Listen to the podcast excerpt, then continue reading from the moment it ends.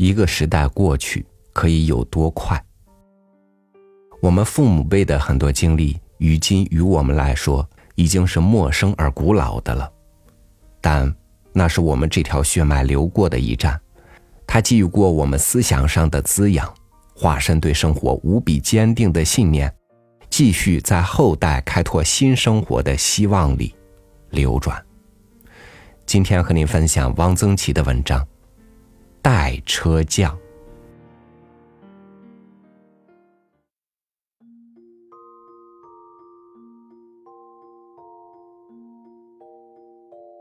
代车匠是东街一景。车匠是一种很古老的行业了。中国什么时候开始有车匠，无可考。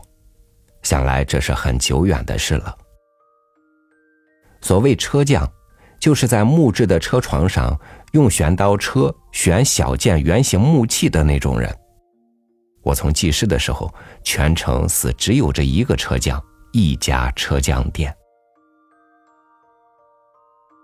车匠店离草巷口不远，坐南朝北，左邻是侯家银匠店，右邻是。杨家香店，侯银匠成天用一根吹管吹火打银簪子、银镯子，或用小簪子簪银器上的花纹。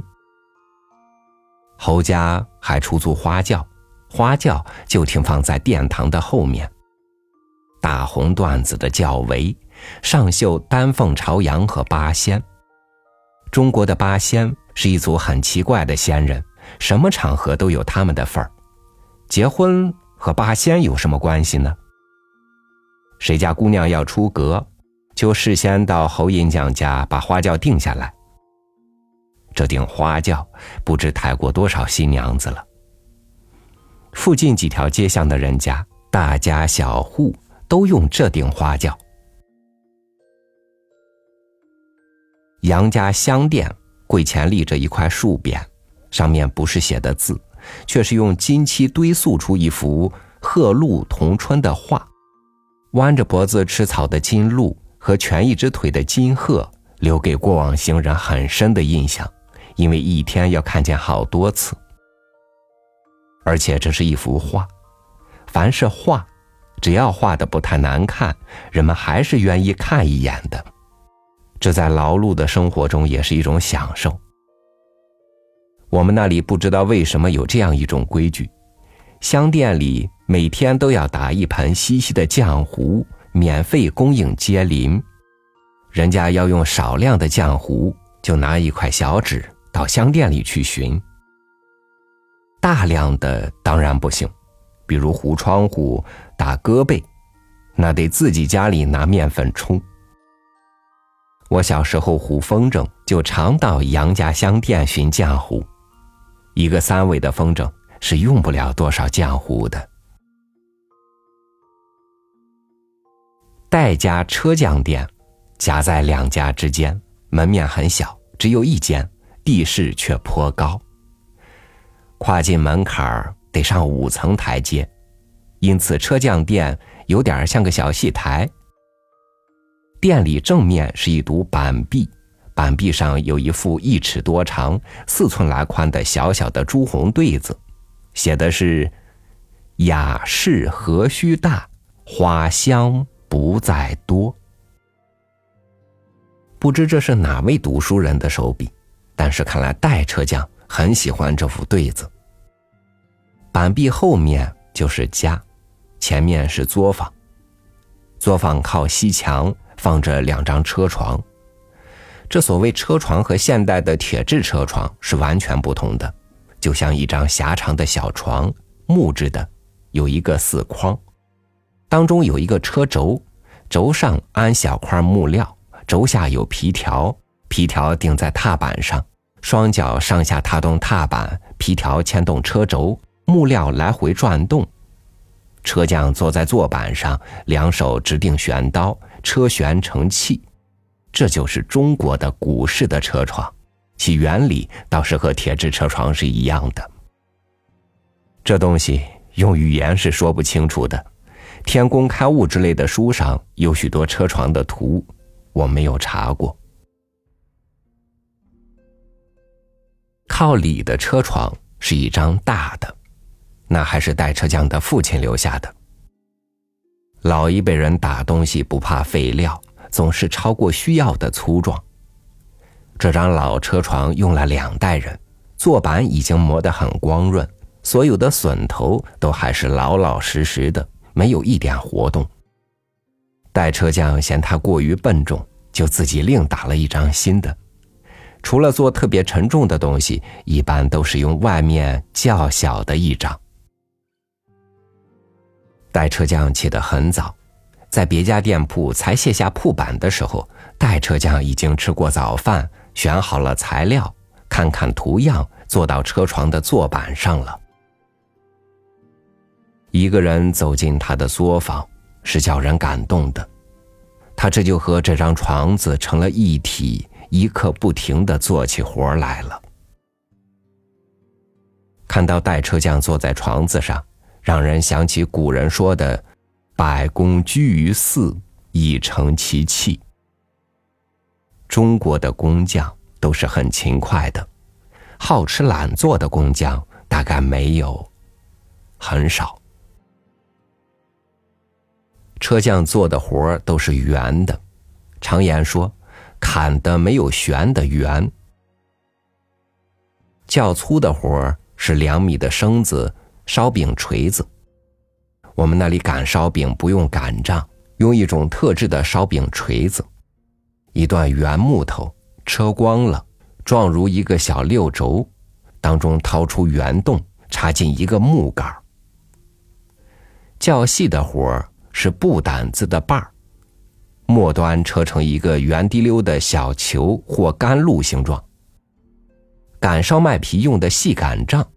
我们那里擀烧麦皮用两根小擀杖同时擀，擀杖长五寸，粗如纸，极光滑。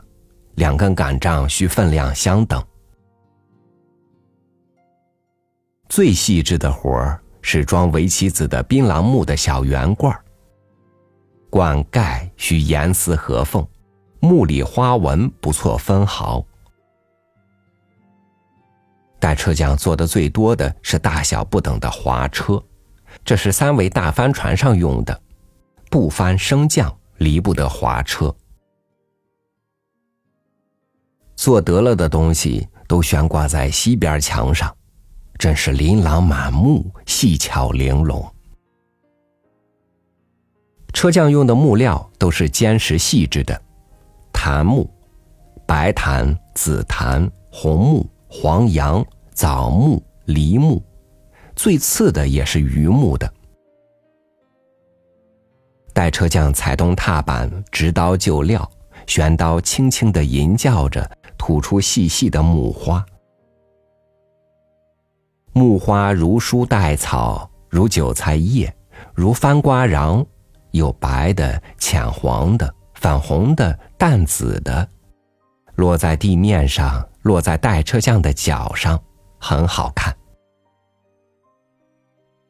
住在这条街上的孩子都爱上代车匠家看代车匠做活一个一个小傻子似的聚精会神，一看看半天。孩子们愿意上代车匠家来，还因为他养着一窝洋老鼠，白耗子，装在一个一面有玻璃的长方木箱里。挂在东面的墙上，杨老鼠在里面踩车、推磨、上楼下楼，整天不闲着，无事忙。代车匠这么大的人了，对杨老鼠并无多大兴趣，养来是给他的独儿子玩的。一到快过清明节了，大街小巷的孩子就都惦记起带车匠来。这里的风俗。清明那天吃螺丝，家家如此。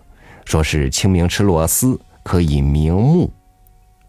买几斤螺丝，入盐，少放一点五香大料，煮出一大盆，可供孩子吃一天。孩子们除了吃，还可以玩用螺丝弓把螺丝壳射出去。螺丝弓是竹制的小弓，有一支小弓箭附在双股麻绳拧成的弓弦上。竹箭从竹片窝成的弓背当中的一个小窟窿里穿过去。孩子们用竹箭的尖端把螺丝掏出来吃了，用螺丝壳套在竹箭上，一拉弓弦，弓背弯成满月，一撒手，哒的一声，螺丝壳便射了出去，射得相当高，相当远。在平地上射上屋顶是没有问题的。竹箭被弓背挡住，是射不出去的。家家孩子吃螺丝，放螺丝弓，因此每年夏天瓦匠捡漏时，总要从瓦楞里打扫下好些螺丝壳来。不知道为什么，这种螺丝弓都是车匠做。其实这东西不用上床子悬，只要用破竹的做刀即能做成，应该由竹器店供应才对。清明前半个月，代车匠就把别的活都停下来，整天的做螺丝工。孩子们从代车匠门前过，就都兴奋起来。到了接近清明，代车匠家就都是孩子了。螺丝工分大、中、小三号，弹力有差，射程远近不同，价钱也不一样。孩子们眼睛发亮，挑选着。比较着，挨挨挤挤，叽叽喳喳，好不热闹。到清明那天，到处是拉弓放箭的声音，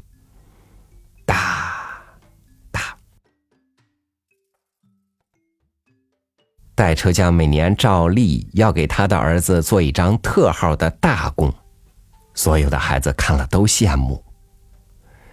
代车匠眯缝着眼睛。看着他的儿子坐在门槛上吃螺丝，把螺丝壳用力的射到对面一家倒闭了的钱庄的屋顶上，若有所思。他在想什么呢？他的儿子已经八岁了，他该不会是想，这孩子将来干什么？是让他也学车匠，还是另外学一门手艺？世事变化很快，他隐隐约约觉得车匠这一行恐怕不能永远延续下去。一九八一年，我回乡了一次，我去乡已四十余年。东街已经完全变样，戴家车匠店已经没有痕迹了，侯家银匠店、杨家香店也都没有了。也许，这是最后一个车匠了。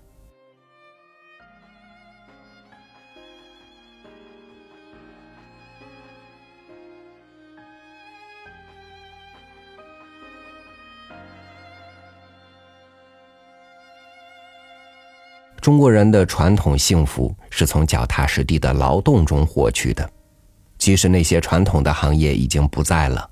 那份对劳而获的信仰还在，对生活的认真和热情也在，所以，很多时候我们怀旧，与其说是多情，不如说是从过去的精神经验里去寻找新的开拓之路。感谢您收听我的分享，我是朝雨，祝您晚安，明天见。